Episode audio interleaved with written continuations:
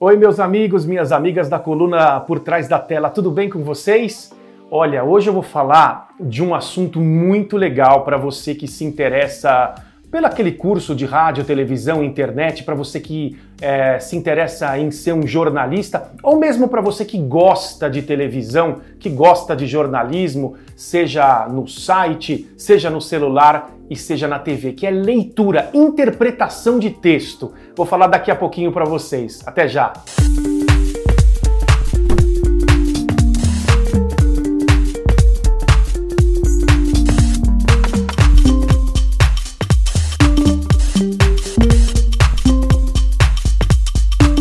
tudo bem com vocês?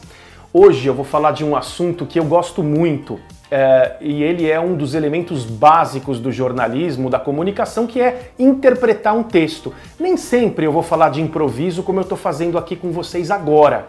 Às vezes eu vou estar trabalhando em um jornal, por exemplo, e vou precisar ler.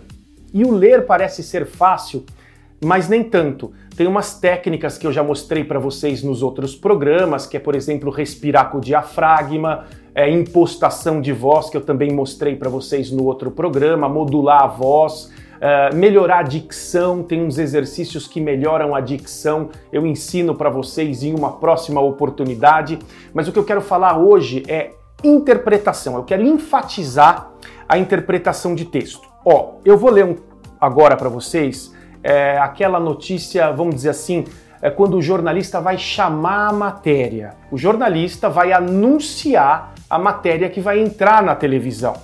Então eu tô com uma lauda aqui, vocês podem ver. Uh, o que acontece com mais frequência é o teleprompter, aquele aparelho que fica na frente da câmera, que eu já também conversei com vocês em uma outra oportunidade. Mas quando o jornalista não tem o teleprompter, quando o teleprompter é acontece um problema com o aparelho, o jornalista tem que imediatamente ir para o papel. Então, imagina que eu estou lendo um texto, é, olhando para a câmera. Uh, eu volto a repetir: se vocês quiserem dar uma olhada uh, sobre o meu vídeo de teleprompter, pode buscar uh, no observatório da televisão que vocês vão encontrar. Imagina o, o jornalista, ele está lendo aquele texto tal, de repente pifa, para, parou o teleprompter. Eu vou ficar olhando para a cara do, do telespectador, do espectador, vou olhar para o lado, meu Deus, vou engolir seco. Não, eu vou para a lauda, eu vou para esse papel que está aqui. Então, imagina que eu vou chamar uma matéria. Eu vou ler para vocês então. Chegou ao fim a maior caçada a um bandido da história recente do Brasil. Depois de 20 dias de buscas incessantes, Lázaro Barbosa foi encontrado perto da casa da ex-sogra ele trocou tiros com a polícia e foi morto. Entra a matéria. Vocês perceberam esse texto que eu li? Ele teve uma interpretação, ele teve uma série de nuances, porque eu tenho que fazer com que a mensagem chegue até você. E eu, eu falei assim, uh, de uma maneira natural, até falei, mas tem uma série de técnicazinhas ou técnicas que vocês precisam aprender. E uma delas é enfatizar palavras. Geralmente, quando tem um verbo morreu, eu não digo morreu, eu digo morreu. Ah, Cristiano, qual é a diferença? A diferença é que eu simplesmente alonguei o verbo, porque o verbo já tem a força dele. Então, quando eu digo morreu, então quando eu, nessa notícia, por exemplo, ele trocou tiros com a polícia e foi morto. Eu não falei e foi morto, eu falei e foi morto. Porque eu, então, você entende, como o verbo já tem a força dele, eu simplesmente é, alonguei a palavra. Adjetivo também geralmente tem a sua força. Quando eu falo que aquela Miss Brasil é muito bonita, o bonita já tem a força.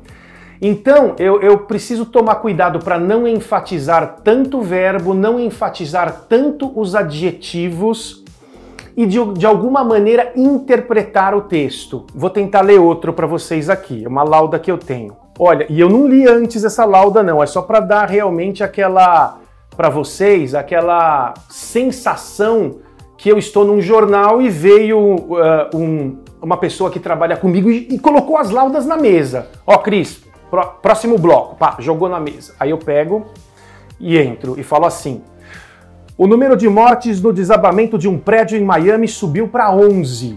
150 pessoas seguem desaparecidas. É, é uma linguagem de jornal. Se eu fosse ler de uma maneira uh, não enfatizando, não interpretando, eu leria mais ou menos assim: o número de mortes no desabamento de um prédio em Miami subiu para 11. 150 pessoas seguem desaparecidas. Você viu o que eu fiz agora? Foi uma maneira linear de se ler.